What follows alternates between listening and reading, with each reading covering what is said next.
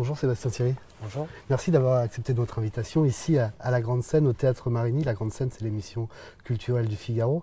Puis merci surtout d'être venu habillé, puisque euh, on se souvient tous de votre, de votre sortie au, Molière, euh, dans votre plus simple appareil, où vous aviez interpellé la ministre de la Culture. On, se souvient plus sur quoi, mais c'était sur la condition des auteurs. Et finalement, tout ça a été occulté par votre nudité euh, sur le plateau. Et on se souvient, on vous parle encore beaucoup de ça, j'imagine. Oui, on en parle parce que forcément ça, a marqué les gens, puis c'était rigolo. C'était avant tout une blague, hein, avant d'être une revendication. Euh, c'était juste un sketch euh, pour faire rire les gens. Ouais, ça, a très bien marché. J'espère. Euh, puisque on en parle encore, c'est trois ans après, parce que c'était en avril 2015. Donc vous D'accord. Alors comment on vous définit Comment vous vous définissez? Acteur, auteur? Bah oui, les deux. les deux?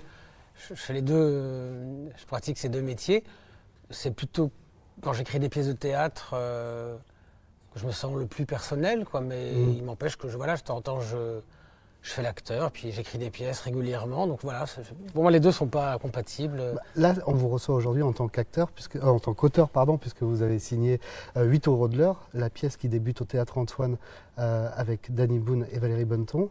Euh, vous l'avez vu. Alors moi, nous, on précise qu'on ne l'a pas vu encore parce que la générale de presse a lieu le 23, 24 et 25 janvier. On sera conviés, mais on a lu la pièce. Et la, pièce est très drôle et, ça, fonctionne et on imagine très bien les acteurs euh, là-dessus. Vous vous souvenez de, sur ce, texte-là, vous vous souvenez de qu'est-ce qui a déclenché l'écriture de cette pièce?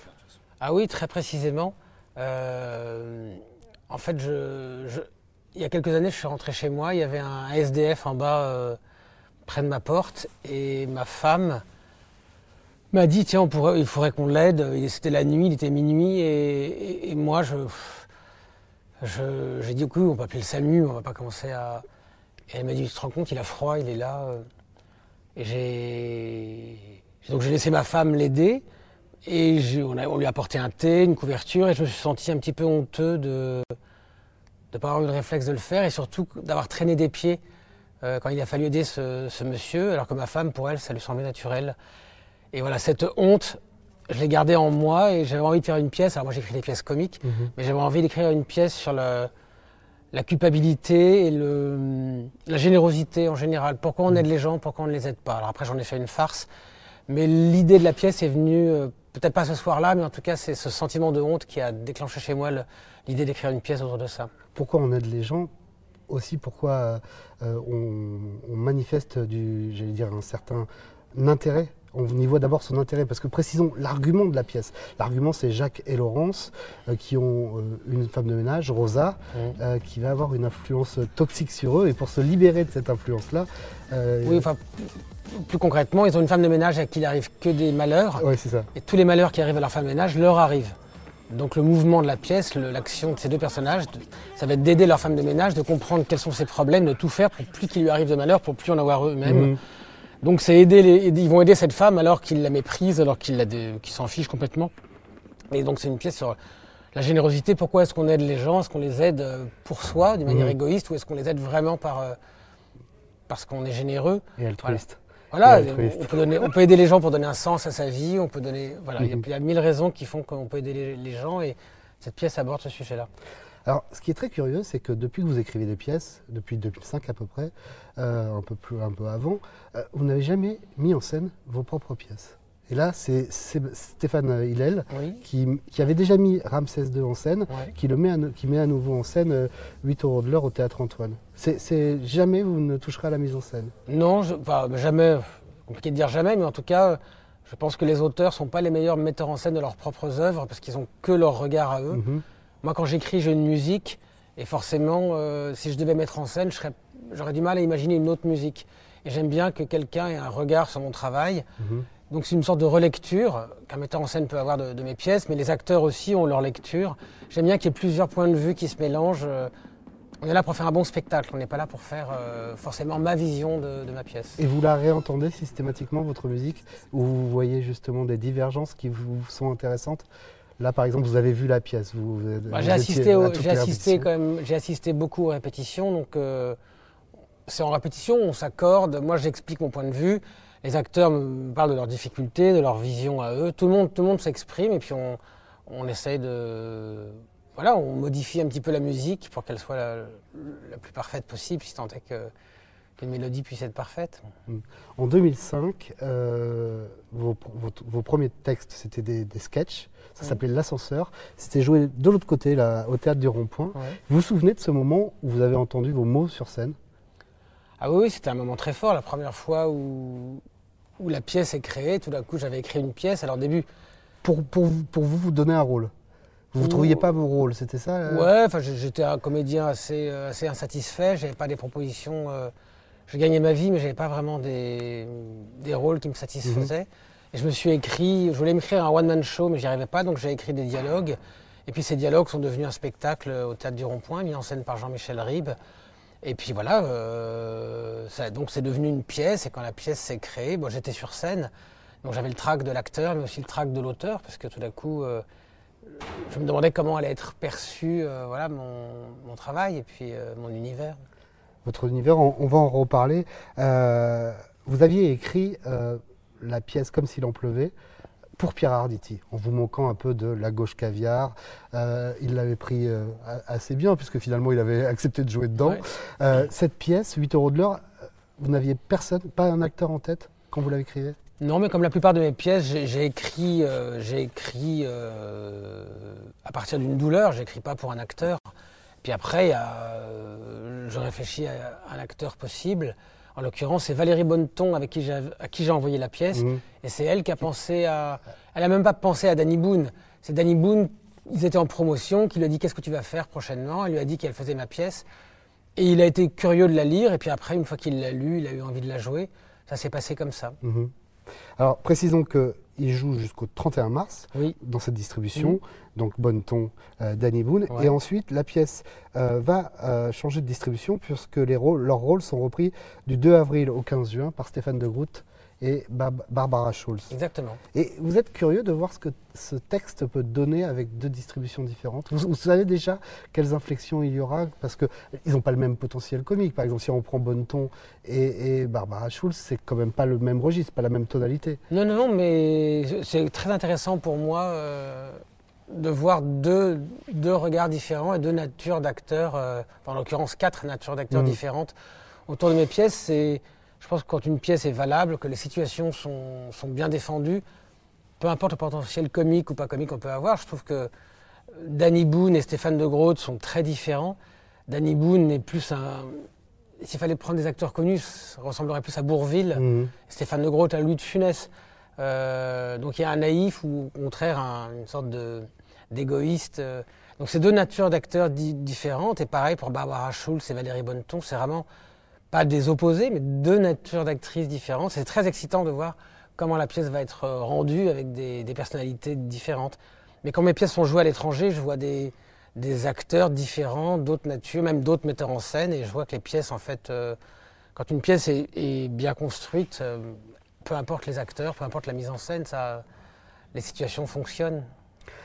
Vous aviez dit un jour, dans le théâtre privé, on vient voir les vedettes, on vient pas voir une pièce. Est-ce que c'est frustrant pour un auteur, ça?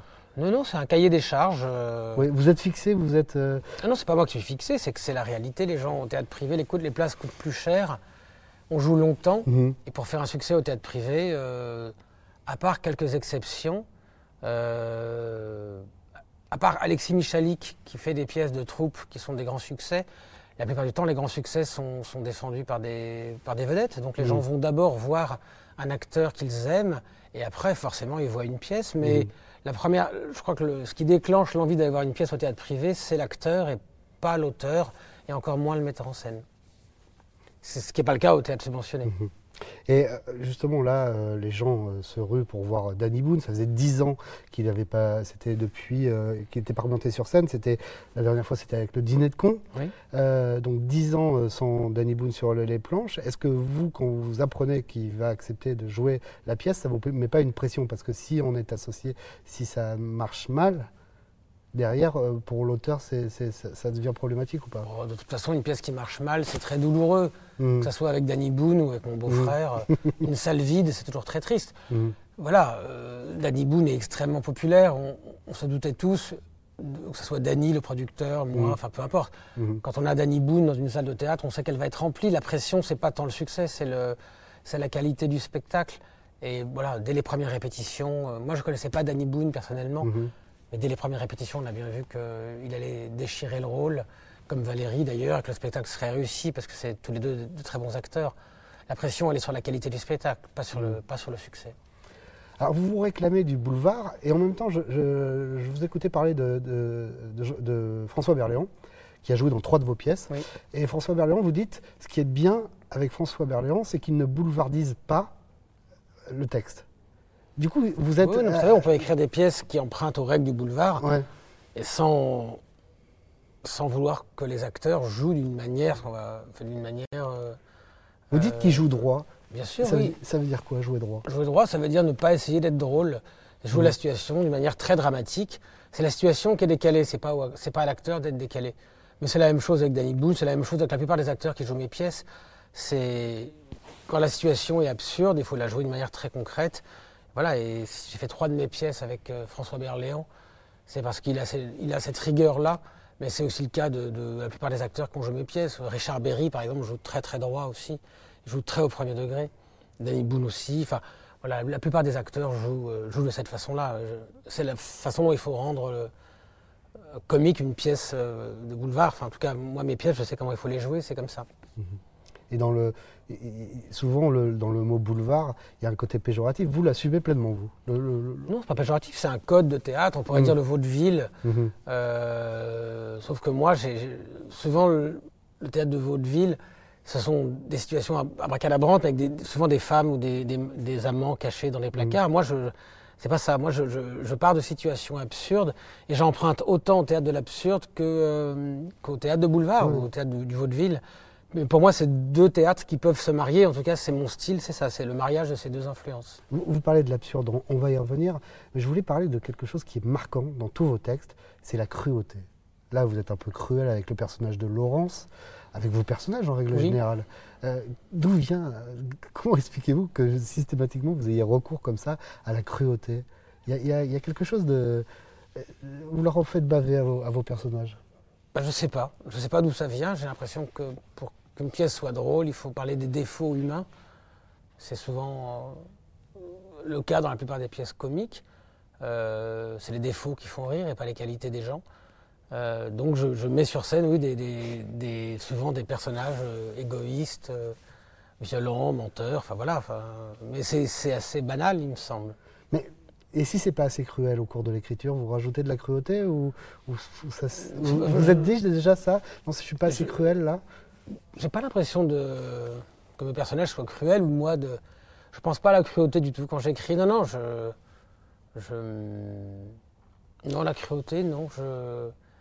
je- J'aime bien être un peu provocateur. Mhm. Ça, je l'entends. Ouais. Mais cruel, euh, bah, les personnages, voilà, ils pensent. euh, ils ont un objectif à remplir, ils sont prêts à tout pour ça. On, on parlait de l'absurde. Justement, ce qui caractérise euh, le, le style Sébastien Thierry, c'est l'éruption de l'absurde, justement, dans des situations de, de boulevard.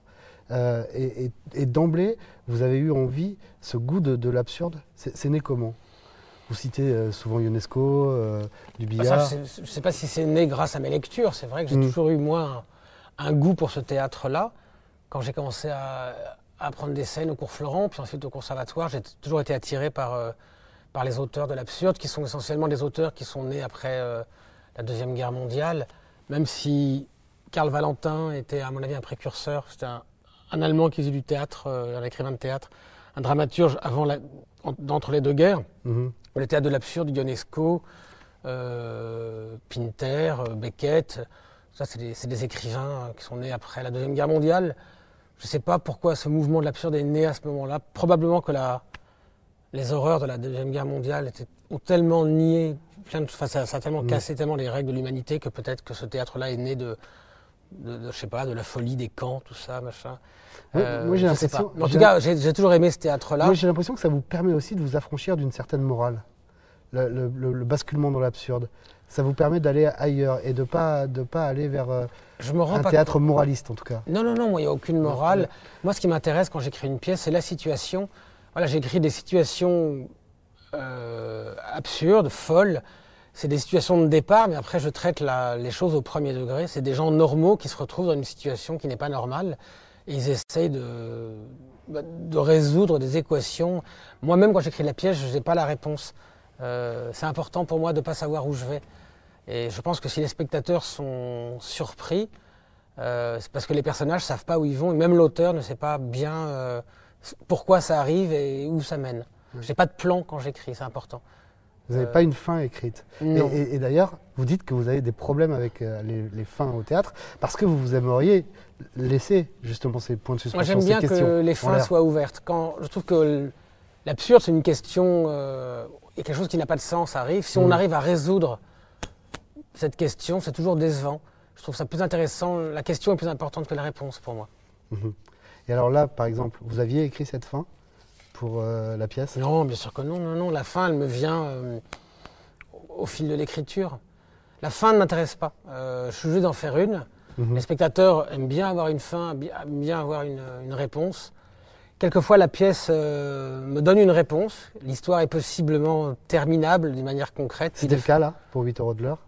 Oui, oui, oui. oui, mmh. Il y a une fin sur laquelle on peut penser que c'est. Voilà, je ne pense pas que les gens sortiront en se demandant ce que ça veut dire. Mmh. Il est arrivé que j'écrive des pièces sans, sans expliquer la fin, sans expliquer pourquoi tout ça est arrivé. Et on vous en voulait à la sortie, les spectateurs On m'en veut pas, mais, Une, certaine partie du public a besoin de que les choses se terminent, ont besoin d'une réponse. Ils pensent que c'est comme un, ils ont l'impression que c'est comme un film policier, ils veulent savoir qui est le criminel. Moi, euh, souvent, je n'ai pas de réponse. Pas souvent. Maintenant, j'essaie de faire en sorte d'avoir une réponse à la fin, mais encore une fois, c'est. Depuis Momo? Oui, voilà. Oui, Momo a été, a été un des premiers spectacles, une des, une des premières pièces où vraiment à la fin, on expliquait, la, on expliquait le, pourquoi cette situation folle était arrivée. Mmh. Et d'ailleurs, coïncidence ou pas, vous avez été adapté au cinéma parce que là aussi, oui, la demande bien sûr, bien sûr. Euh, le, public euh, de cinéma demandait aussi une réponse. Ouais, euh. je pense que le cinéma demande encore plus de, encore au théâtre, tout est faux, donc les gens. Puis il y a un public de théâtre, c'est un public averti. Mmh. Le cinéma, ça draine plus de monde, c'est destiné après à passer à la télévision, donc il faut être plus consensuel et c'est vrai que les gens aiment bien comprendre. Mmh. Au cinéma, justement, vous allez rester du côté absurde parce que euh, vous, allez, euh, vous êtes au casting du prochain film euh, d'Ivan Attal. Ah oui, oui j'ai un petit rôle, oui, oui. Vous jouez quoi? C'est une adaptation du, roman surréaliste de, John Fante. De John Fante. Et Mon chien stupide. C'est pas surréaliste, non, c'est un, un, roman qui s'appelle Mon chien stupide. Mhm.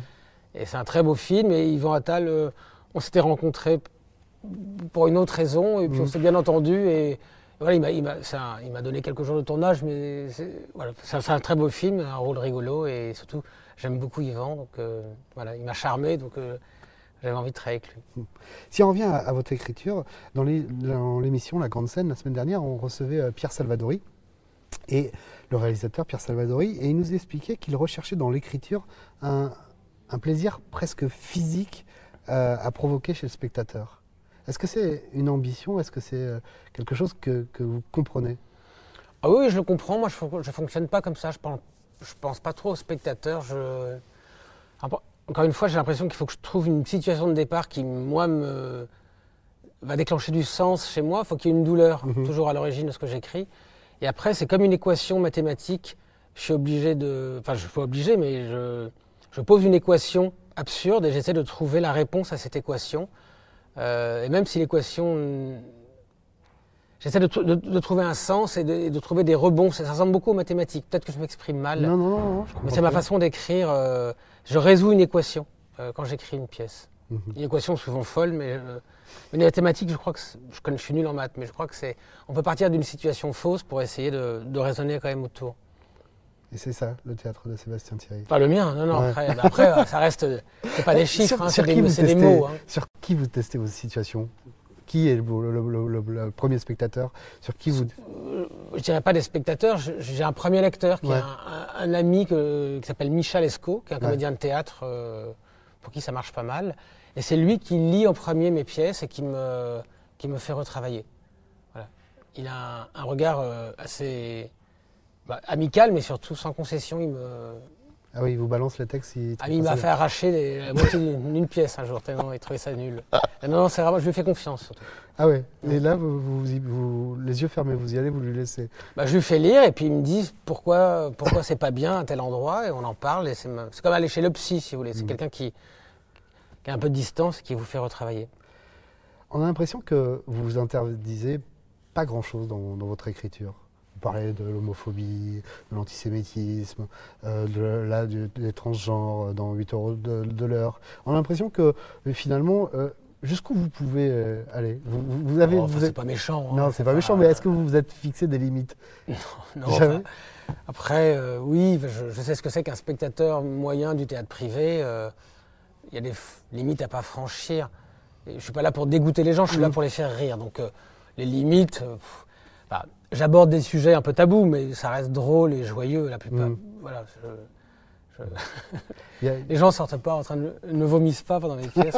non, mais il y a des aussi mentionné, il y a des, il y a des, il y a des, des metteurs en scène qui font des choses beaucoup plus violentes. Là, mm-hmm. pour du théâtre privé, c'est peut-être un petit peu incorrect, mais c'est pas, pas, très méchant. Non, non, c'est pas très transgressif, mais, euh, mais ça fait aussi partie, je dire, de, de, votre style. Ça, ouais, ouais, ouais, D'y aller à, fond sur des sujets. Oui, dans Ramsès II, euh, Eric Elmosino se masturbait sur scène. Donc pour du théâtre privé, oui, c'est un petit peu. Et les gens riaient, donc c'est ça.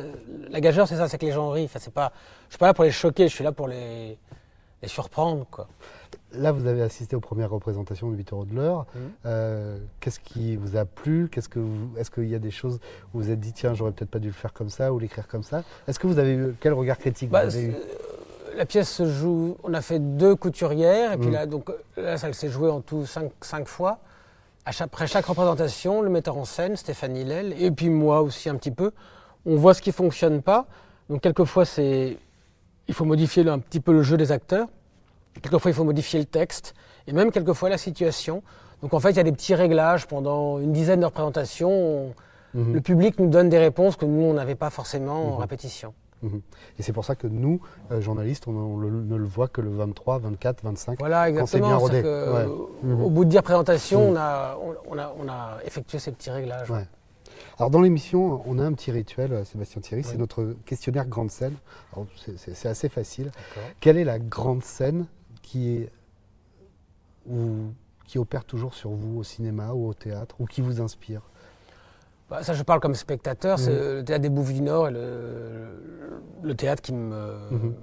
Voilà, qui, m'émeut le plus, je trouve que le plus, le plus chargé à Paris. C'est vraiment une salle sublime. Euh, et à chaque fois que j'y vais, je suis, j'ai des frissons. Quoi. Genre, je, rêverais d'y jouer ou qu'une pièce de moi soit jouée, même si je ne suis pas du tout le, euh, ce qu'ils cherchent. Mais voilà, c'est une salle que je trouve euh, incroyablement chargée. Et vous pourriez écrire justement pour, pour le théâtre subventionné? J'ai ma première, ma première pièce a été créée au Théâtre du mmh. Rond-Point mmh. et j'en ai écrit une autre qui s'appelait L'origine du monde, mmh. qui a été mise en scène par Jean-Michel Ribes encore. Et c'était, donc deux fois mes pièces ont été créées au Théâtre du Rond-Point. Euh, sinon, non, moi je, serais très heureux d'être joué au subventionné, mais ils ne cherchent pas forcément des textes comme les miens. Je corresponds vraiment au théâtre privé. En revanche, à l'étranger, il m'arrive d'être joué au théâtre subventionné, mais dans des, dans des pays étrangers. C'est intéressant pour moi de voir qu'une pièce comique qui tire vers le comique euh, dans certains pays peut tirer vers le tragique, en tout cas l'absurde, euh, même vers l'angoisse dans d'autres pays. Quelle pièce, par exemple, a été... Ma Cochon d'Inde, ma première pièce qui, s'est jouée à l'étranger, mhm. a été créée en Pologne. Et plus on va au nord de l'Europe, plus les metteurs en scène sont ambitieux et violents, je trouve. Et c'était merveilleux. J'ai vu Cochon d'Inde jouer euh, comme une tragédie euh, dans une salle des coffres. C'était vraiment une salle des coffres, pardon. C'était très impressionnant et pour, pour, l'auteur que j'étais, c'était euh, j'étais très flatté quoi. C'était puis plus aller vers le sud, plus ça joue comique quoi. voilà, on est des latins, donc les latins tirent vers le comique et les, et les, peuples du nord tirent vers le tragique. Les Allemands aussi ont des, grands metteurs en scène. et dans vos pièces, dans toutes vos pièces, quelle est la scène que vous préférez ou qui, qui a eu l'effet que vous souhaitiez quand vous l'écrivez? Oh, c'est compliqué de, trouver. Mais là, par exemple, dans 8 autres de l'heure, il y a une scène. Euh... J'ai pas envie de dévoiler la pièce, mais euh, il y a toujours, dans chaque pièce, il y a une scène, voire deux, mais souvent une, qui est euh, celle où. Voilà. Moi, je me. Vous l'attendez particulièrement? Ouais, ouais, ouais. ouais. Vous la guettez? Je parlais de la scène où Eric Elmosino se masturbait devant son beau-père. Mm. Euh, c'est comme si toute la pièce, j'avais envie, avant finalement j'avais envie d'écrire cette scène-là. Trouver une situation où quelqu'un peut se masturber devant son beau-père, et le beau-père fait comme si de rien n'était. C'est compliqué Mm. d'expliquer pourquoi, mais Mm. souvent il y a une scène, on appelle ça un climax, quoi. Mhm. Une scène très très forte. euh, euh, voilà. Et il y en a une, il y en a une souvent dans chacune de mes pièces. Qu'est-ce que vous détestez par-dessus tout? Dans, dans une interview, j'ai relevé cette phrase de vous Il n'y a pas souvent de, de grande indignation derrière ce que j'écris. Non, c'est pas du théâtre engagé, quoi. C'est du. Mhm. Je prends des tabous, je prends des, j'écris des, des situations, enfin, fortes, quoi. Enfin, Mhm. à mon niveau, quoi. ouais. Enfin, j'écris des situations fortes, je crois. Mais il n'y a pas de, de discours social, il n'y a pas d'indignation. Mhm. a- je n'essaie pas de changer le monde avec mes pièces. J'essaie de distraire les gens, tout simplement. Vous travaillez sur quelque chose là en ce moment? Oui, oui, j'écris Parce que une, vous- il paraît que vous avez toujours une pièce d'avance. Pardon. bah, une pièce d'avance. Je, pas, oui, enfin, souvent, oui. Enfin, parce que, vous savez, les, les acteurs de théâtre ou de cinéma, d'ailleurs, c'est à peu près la même chose, sont souvent pris un an ou deux ans à l'avance. Donc, pour monter un projet de théâtre à Paris, c'est, on attend deux ans. Donc, euh, une fois qu'un projet est engagé, j'ai du temps de libre pour écrire la prochaine. Donc là, je viens de terminer la prochaine pièce. ouais. Ça va parler de quoi? Ça se passe dans un hôpital. Voilà. Mais c'est une pièce drôle. hein. La gageure, c'est de faire rire avec l'hôpital, avec la maladie. Ben, En tout cas, euh, merci. Sébastien. Thierry d'être passé par la grande scène. On ira voir euh, 8 euros de l'heure, c'est au théâtre Antoine donc jusqu'au 15 juin, si Exactement. on compte avec les, Ouais. les deux distributions. Et puis on vous retrouvera, euh, je le disais, euh, dans, dans le, le prochain film d'Yvan Attal, Mon chien stupide. Euh, Vous avez une date de sortie pour le film? Non? Non, il y a- y a- y a- Je sais pas, dans un an, quoi. J'imagine à l'automne prochain. le, le tournage était en septembre, c'est ça? Exactement, c'était Ouais. en septembre, octobre, souvent ça sort un an après, donc je pense que le film sortira, mon avis, à l'automne euh, 2019. Eh bien, écoutez, merci Venu. Merci à tous de nous avoir suivis. Et on se retrouve euh, à très bientôt sur euh, Figaro Live. Et j'en profite pour vous dire que vous pouvez revoir toutes les émissions en vidéo et en podcast. Si vous voulez les écouter en faisant votre footing, vous pouvez les trouver en podcast sur figaro.fr. Merci. Merci beaucoup.